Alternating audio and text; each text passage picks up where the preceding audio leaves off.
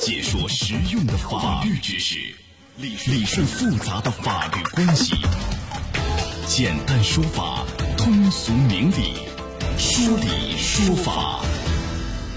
好，接下来我们进入到高爽说法的说理说法，我是主持人高爽，继续在直播室问候您。啊，薪水是职场当中最敏感的话题。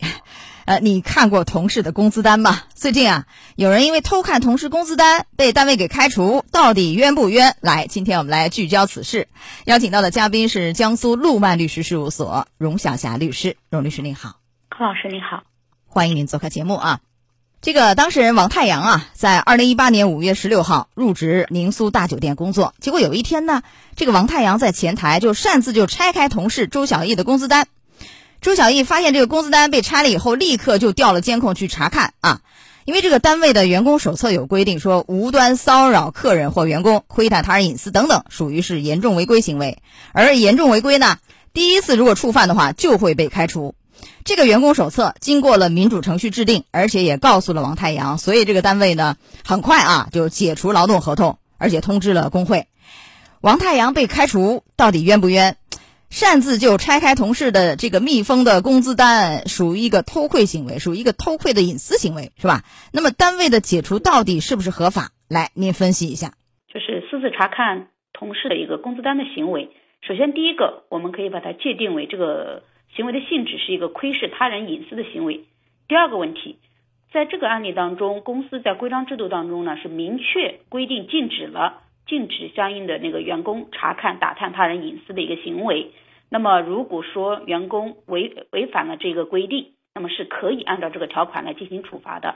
第三点，我们当然还要看一看这个公司的相关的一个制度的一个制定是不是符合相应的一个民主程序。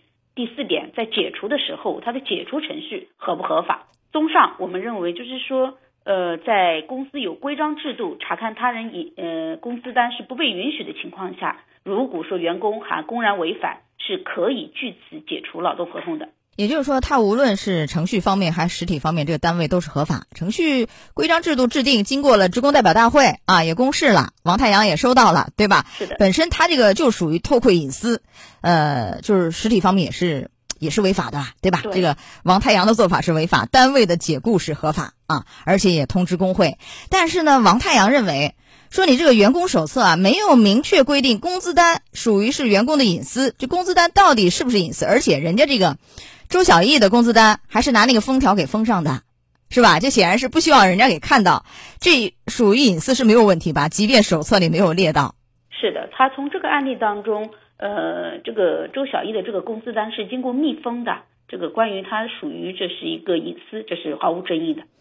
那我们再假设一下，如果没有密封？然后呢，别人就看到了，那这个属不属于是隐私？像这样的，如果他是无意中看到，这个我们没有办法来来说明白。但是如果他是有意的，并且进行了一个传播等等的，他这个是要根据公司规章制度，他是要对他进行处罚，啊，是合理的，也是一样。好，嗯，这个王太阳这个事儿呢，申请劳动仲裁，要求恢复劳动关系，继续履行劳动合同，结果仲裁委裁决呢说不予支持，然后王太阳不服，又起诉到法院。法院判不支持，王太阳不服又上诉。你看啊，呃，几个程序走下来，您觉得二审会怎么样？因为他提出来二审，就说这个公司没有证据证明他手里拿的是工资条，也没有办法证明他拿的是别人的工资条。您觉得目前的证据链来看，是否能够去驳倒他？呃，二审会怎样？从目前的这个就是呃资料来看，二审维持一审原判的可能性还是非常大的。几方面都可以证明：第一，公司的规章制度的这个程序制定，包括解除程序，都是合法合理的；第二，它关于这个这个工资单的这个行为，即使不管它是否密封，它都属于一个个人隐私；第三，就是说查看工资单的一个行为，也是在规章制度当中明确约定了是不可以的。所以，我认为二审维持一审原判的可能性相对来说比较大。对，呃，第一个有证据，有视频，他确实是在撕人家工资条，是吧？打开看啊，还有其他同事啊、人证啊、物证，可以形成一个证据链。所以二审是等于是啊，驳回上诉，维持原判，真的饭碗就没有啊，丢掉了。那么单位这属于是合法解雇，对吧？这叫合法解雇。合法解雇的话，有没有经济补偿金呢？就像开除这样的情形，等于是开除了。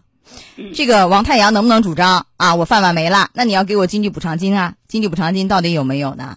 嗯，即使是合法解除，它也是有经济补偿金的，这个没有是在我们劳动合同法上也是有明确规定的。啊，开除这类也是有经济补偿金的。经济补偿金它是有的，哦但是哎只不过他不能主张这个赔偿金。对，因为不是违法解雇，违法解雇才可以主张赔偿金，赔偿金是经济补偿金两倍，但人家是合法解雇，所以经济补偿金还是有，就干一年拿一个月的啊，呃，在这个单位工作多少年，按一个月算，呃，上一年的吧，这个平均的月工资来算，哈，大概是这样一个算法。我们再由这个案例假设一下，因为前面提到一种情形，不是偷偷撕开的。呃，偷看到，偷看到其实跟这个结局差不多，虽然不是撕开，但是偷看到也基本上是一样。但是如果有同事私下里去议论啊、打听啊、打探呐、这个以往好像也有案例被解雇的啊。我们来问一下，因为这个薪酬的保密制度，这个似乎是有点争议，很多单位觉得这个应该是保密，但是呢，法律上也有一个概念叫同工同酬，是吧？那么到底这个怎么说？私下里打探呢？啊，去闲聊，哎呀，你拿多少钱呢？年终奖多少啊？这样就被解雇，到底是不是合法？咱由这个案例，咱们也延伸着谈一谈。就是公司薪酬保密作为一项保密协议，或者是说，就是如果是作为员工和公司之间签署的一个保密协议，那这个是他们双方自呃自愿的，这个是完全是合理的啊，也是应当受到法律的一个尊重与保护的。那么，但是一般情况下可能会给他一些就是费用。啊，就是可能会对保密这块呢作为一个费用，这是第一个。第二个，但是你如果说把这种薪酬作为一种制度，保密啊作为一种制度来进行一个颁布的话，确实在法律上与那个同工同酬呃存在的一些冲冲突。那么在一些实务当中呢，有一些法院对这一个的认定呢，呃其实是有争议的，有的是认定这一项制度呃可能就不合法呃那个不合法，哎，然后就不能使用。但是好像也有认为是可以对被解雇的，所以大家就拿不准啊。我记得以前也讲过类似案件，那您能不能，因为这个有点争议嘛？一个我们希望法律能够尽可能的明确，到底这事儿怎么说，更加细化的规定能不能出来？还有一个就是给当事人、给劳动者有什么样的建议，咱们怎么把握好这样的事情，防止一不小心私下里议论一下，聊个天儿，饭碗就没有，是吧？就因为这个拿多少钱的事儿啊，很敏感的这个问题，您有没有一些建议？我个人建议呢，就是公司制定一个薪酬保密制度，不仅仅是从公司的一个角度上出发，这个呢对员工也是有一定的一个呃保，就是保护的啊，也是保护了员工的一个个人权益。如果它完全公开透明的话，员工之间的一些呃，是不是也会存在一个相互比较，存在着一些心理不很不平衡的一些现象，也容易造成一个内部的一个矛盾。我个人啊，我个人是建议不要那个就是打探或者说呃违反公司的一个规章制度进行查看呃其他人的一个工资单。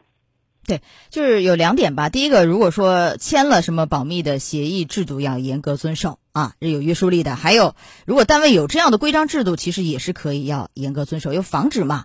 如果人家这个实体方面并不违法，然后呢程序又合法，经过职工代表大会啊，又公示怎样，还是要去遵守它，是的，对吧？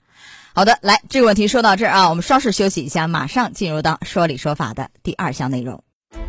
高爽说法节目收听时间：首播 FM 九十三点七，江苏新闻广播，十五点十分到十六点；复播 AM 七零二，江苏新闻综合广播，二十二点三十到二十三点。想咨询法律问题和主持人高爽互动，请下载大蓝鲸 APP 到高爽的朋友圈。